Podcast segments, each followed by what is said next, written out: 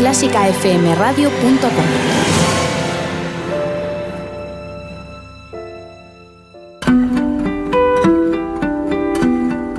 Clásica 2.0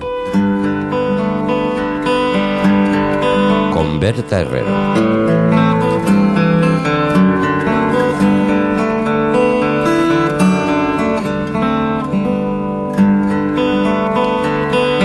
A todos y bienvenidos a Clásica 2.0 de Clásica FM. Este es el segundo Clásica 2.0 de esta temporada y como ya hicimos en el programa anterior, hoy vamos a encontrar la relación que existe entre la música de una conocidísima banda de rock y la música clásica.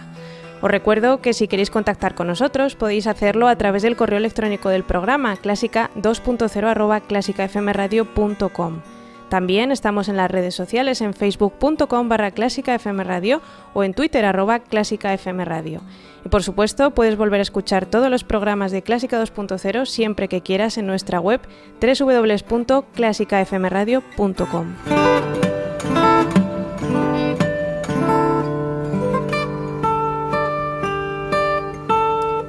Y para este segundo programa he elegido una banda de rock británica muy famosa por su contribución al hard rock, pero que también tuvo una faceta muy innovadora en su momento, su estrecha relación con la música clásica.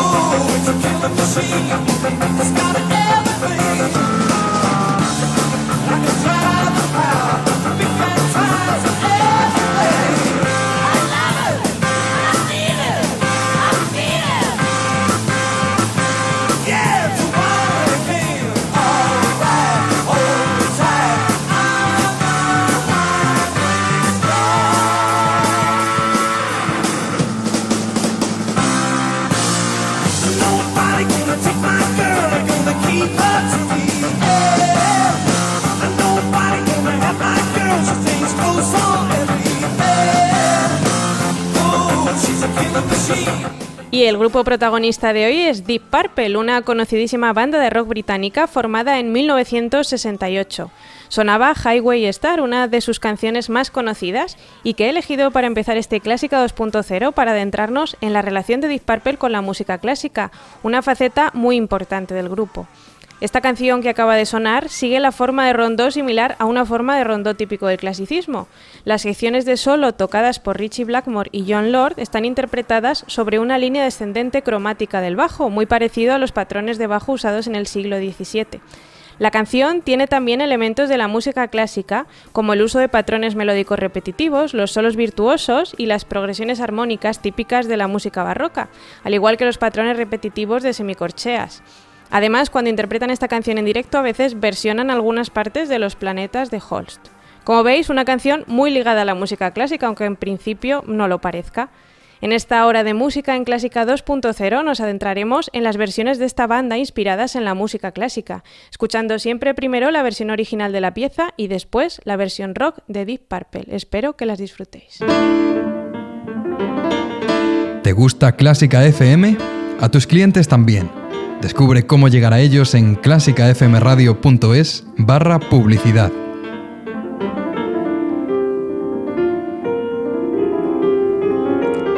Los integrantes de Purple eran músicos experimentados con diferentes orígenes musicales.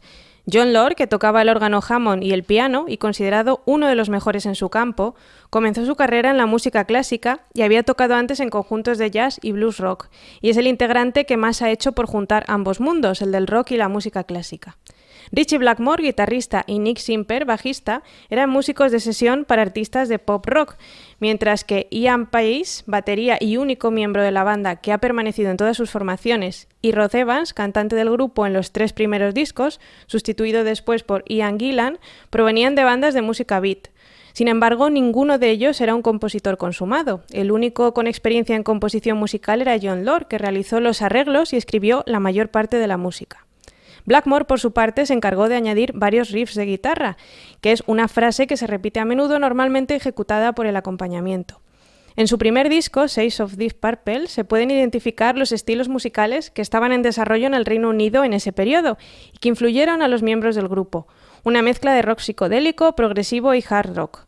Los temas de otros artistas versionados en Saves of Deep Purple fueron arreglados para tener una duración más larga y un sonido más ambicioso que los originales, y era algo muy común en la época versionar temas de otros artistas. El sonido del disco también está fuertemente influenciado por la música clásica. Uno de sus primeros intentos de mezclar rock y música clásica fue con I'm So Glad, precedida por Prelude Happiness, la cual incluye un arreglo inspirado en, el primer movimiento de la obra sinfónica Serezade de Rimsky-Korsakov, basada en Las Mil y Una Noches. Escuchamos ahora la versión original.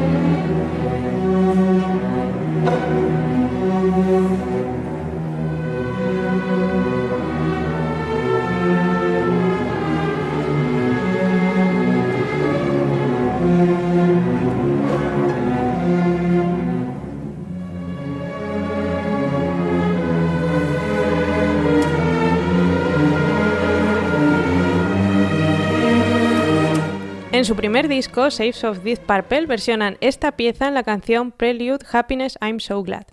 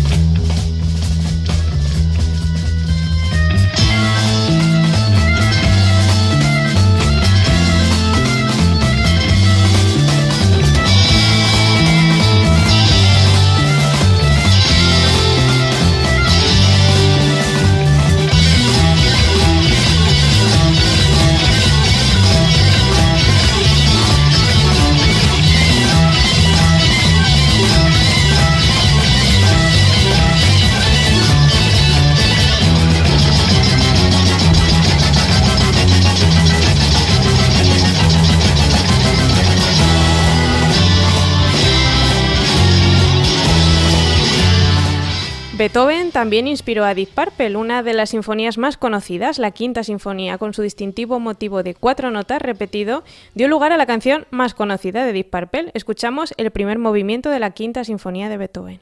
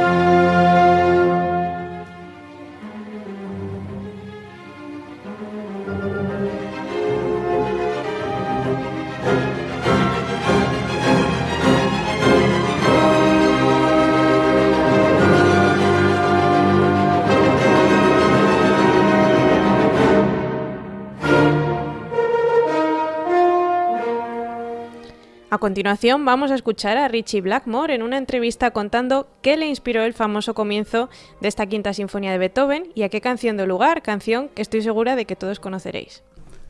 I listened to Ludwig van Beethoven. Bom, bom, bom, bom, bom, bom, bom, bom. And I thought, play that backwards, put something to it, and you've got bom, bom, bom, bom, bom, bom, bom. That's how I came up with it. Hang on, hang on. Are you telling me? Yes. That the famous riff of Smoke on the Water is from Beethoven? It's an interpretation of inversion. If you turn it back and play it back and forth, it's actually Beethoven's fifth. So I owe him a lot of money. Do you ever get sick and tired of playing it? Absolutely not. It's a great riff. It's a riff that we should all have in our heads. I go to sleep with it at night thinking, oh, I am so happy I wrote Bob, Bob, Bob. Acabamos de escuchar al guitarrista contando cómo se inspiró en las célebres notas introductorias de la Quinta Sinfonía de Beethoven para hacer el acompañamiento de la canción más famosa del grupo, bromeando con que debe un montón de dinero a Beethoven por su inspiración. Blackmore tomó nota del consejo de Pete Townsend de The Who. Haz las cosas sencillas y te ganarás al público. Pero la composición de Smoke on the Water no cogió forma hasta que un hecho inesperado dio un vuelco a la grabación del disco en Montreux. En diciembre de 1971, durante un concierto de Frank Zappa, una bengala lanzada por un asistente provocó un incendio que calcinó la sala. Una noche, Roger Glover, bajista de la banda, tuvo pesadillas con el incendio y se despertó sobresaltado y con unas palabras en la cabeza, Smoke on the Water. Optaron por contar la historia de lo que les ocurrió en esos días en la canción.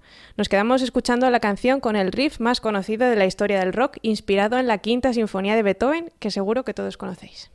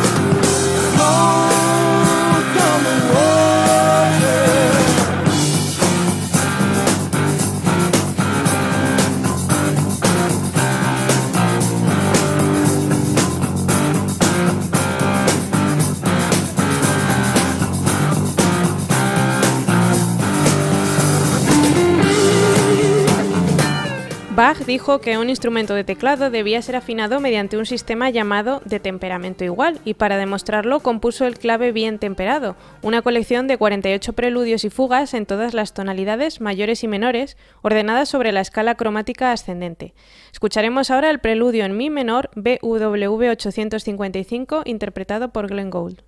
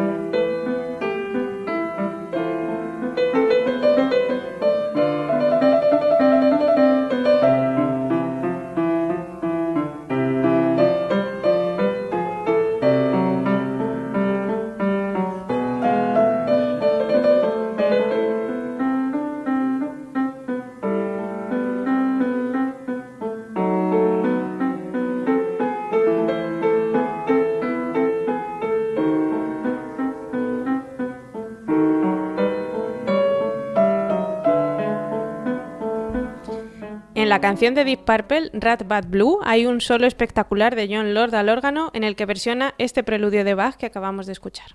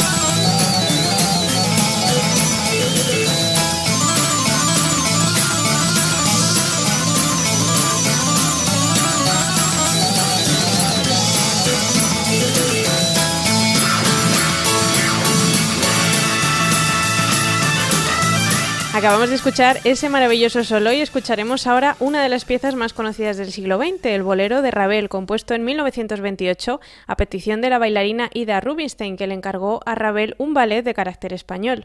La obra tiene un ritmo constante y una melodía en ostinato repetida a lo largo de toda la pieza en un continuo crescendo y acabando en una coda estruendosa. La versión orquestal de la obra fue estrenada en París.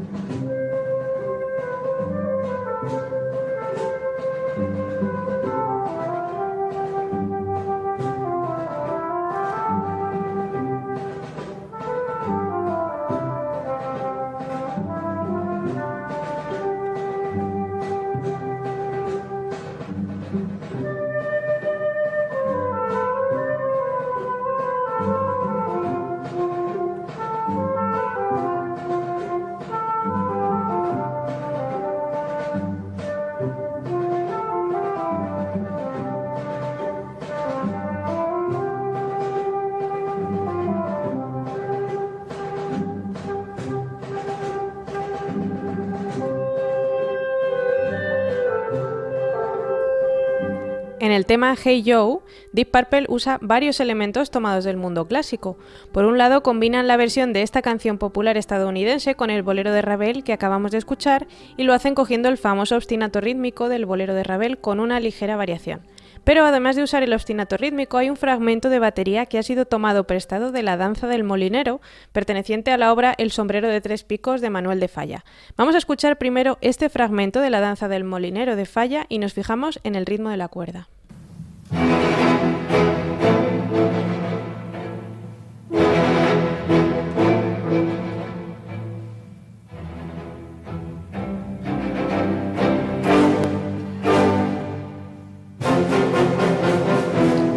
Ahora escucharemos el fragmento de la canción de Deep Purple en la que usan esta parte de la danza del molinero de falla que acabamos de escuchar. Nos fijamos en la batería para escuchar lo que en falla sonaba en la cuerda.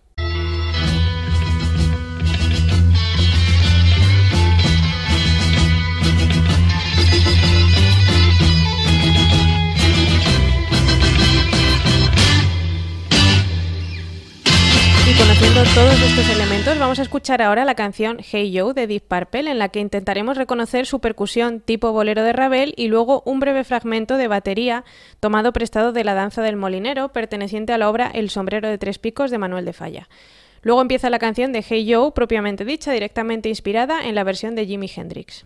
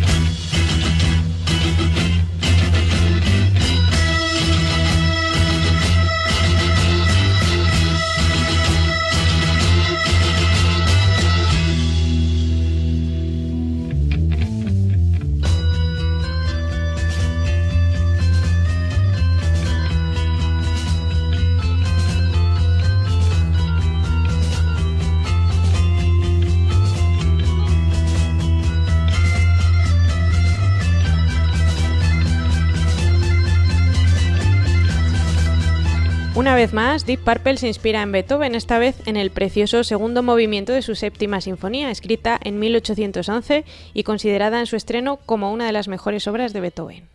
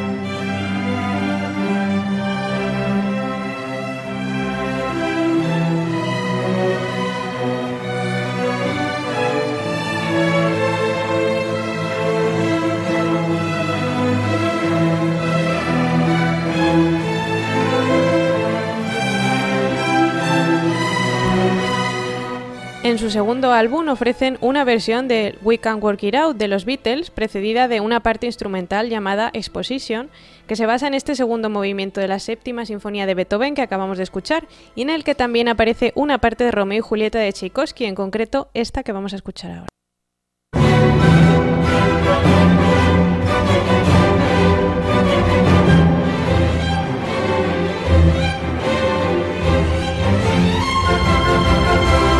Y ahora escucharemos la canción de Deep Purple Exposition en la que podremos encontrar la versión de estas dos preciosas obras, el segundo movimiento de la séptima sinfonía de Beethoven y Romeo y Julieta de Tchaikovsky.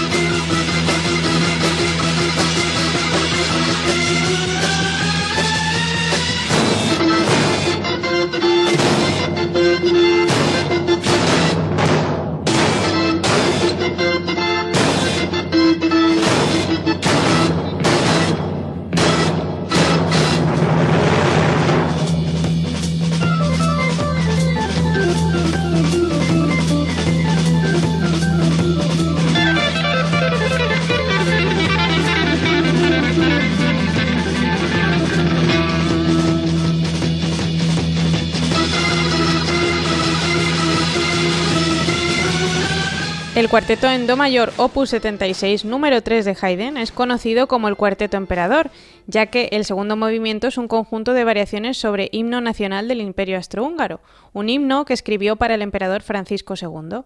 Esta misma melodía es conocida también por su uso posterior en el himno nacional alemán. El cuarteto se compone de cuatro movimientos. El segundo movimiento tiene variaciones con el himno del emperador como el tema.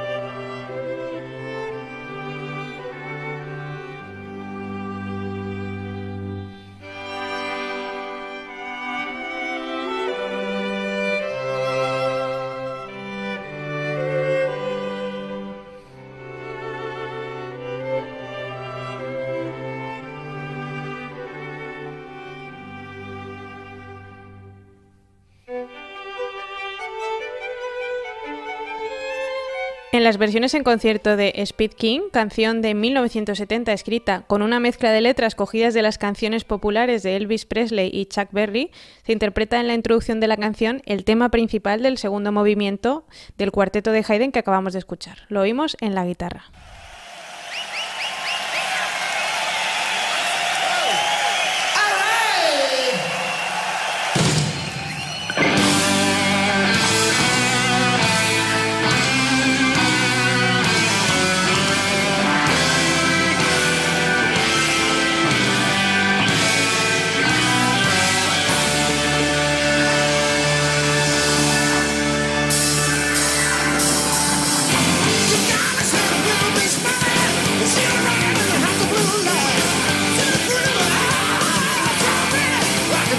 away.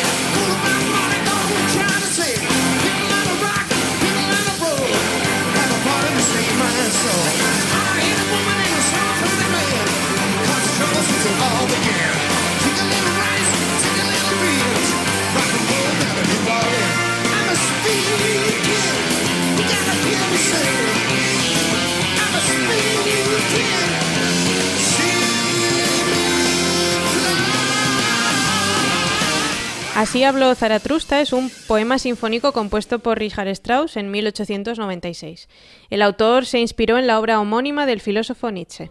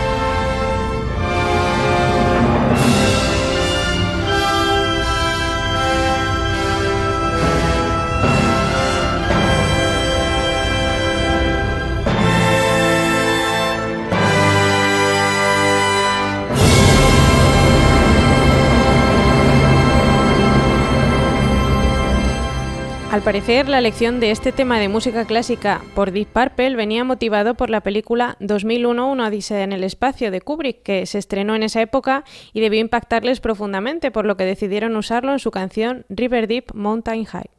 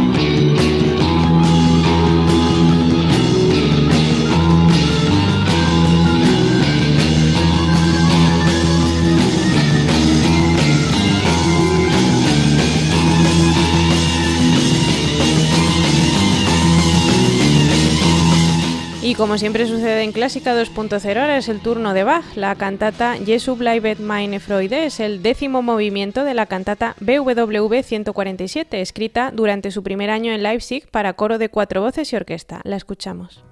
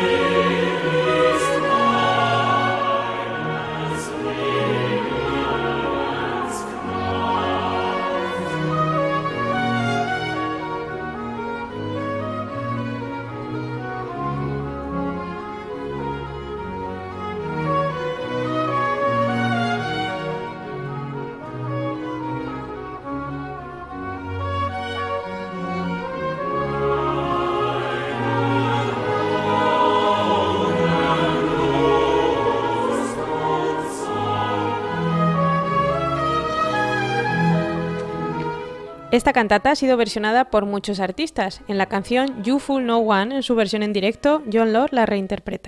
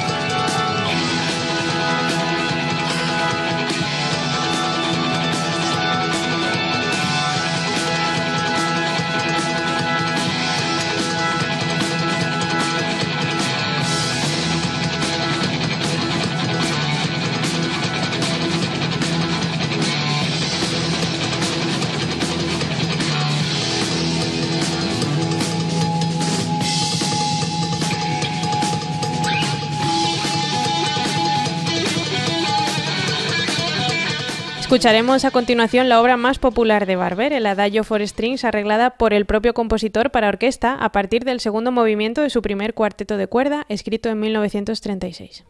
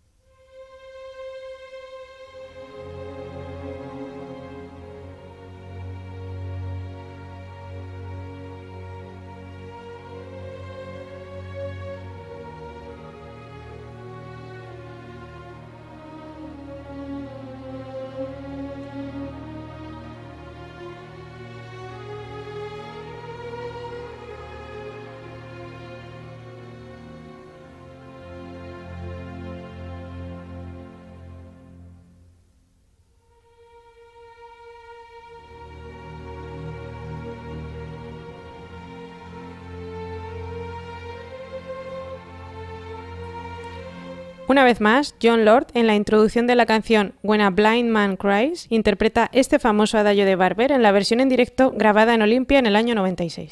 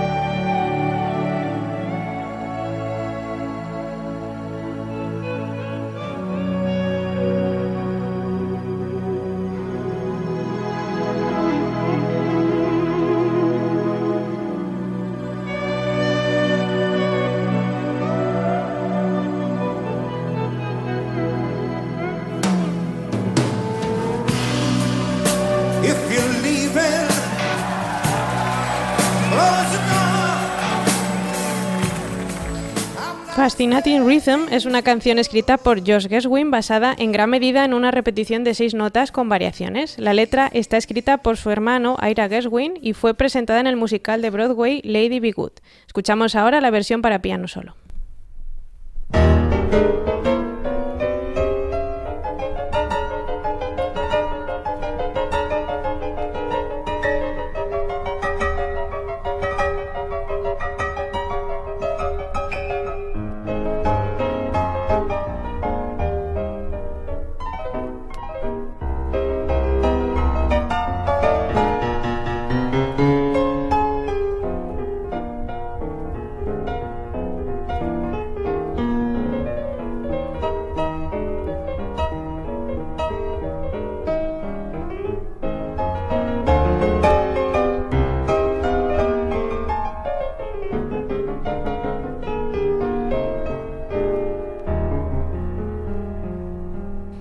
Barn era el primer tema del octavo disco de Deep Purple que salió en 1974, titulado de la misma forma.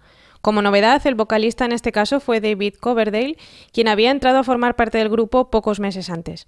La canción habla de una mujer que llega a la ciudad y comienza a avisar de que se acerca al fin, pero nadie le presta atención. Es entonces cuando la mujer dice burn y la ciudad empieza a destruirse por las llamas. Esta canción usa el tema de Fascinating Rhythm de George Gershwin. De hecho, en la biografía de Richie Blackmore, titulada Black Knight, se reconoce abiertamente este parecido.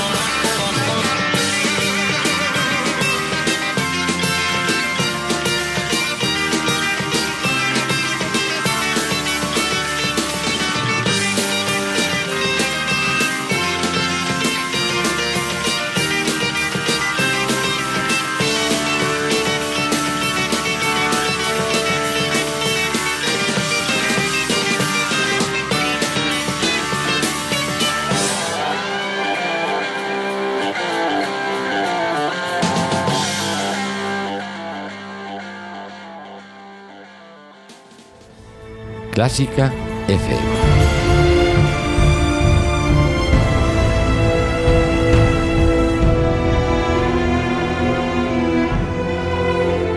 Nos despedimos de este Clásica 2.0 dedicado a las versiones de música clásica de Deep Purple, escuchando el último intento que hizo John Lord de combinar el rock y la música clásica, que dio como resultado la obra Concierto para grupo y orquesta, que fue realizado y grabado en el Royal Albert Hall por Deep Purple con la Royal Philharmonic Orchestra en 1969.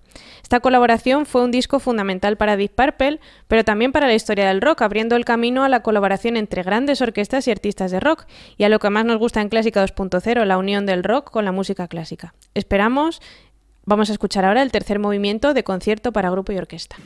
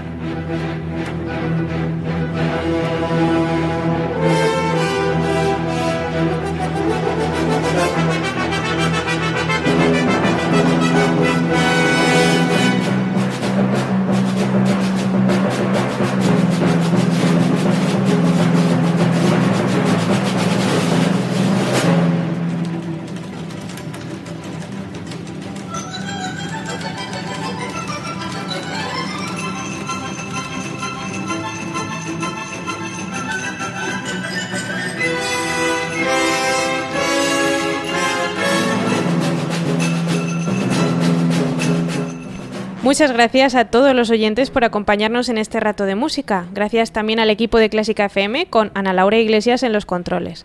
Como siempre, podéis volver a escuchar este programa y todos los anteriores en www.clásicafmradio.com siempre que queráis. Y esperando que hayáis disfrutado de este rato de música, os saluda Berta Herrero.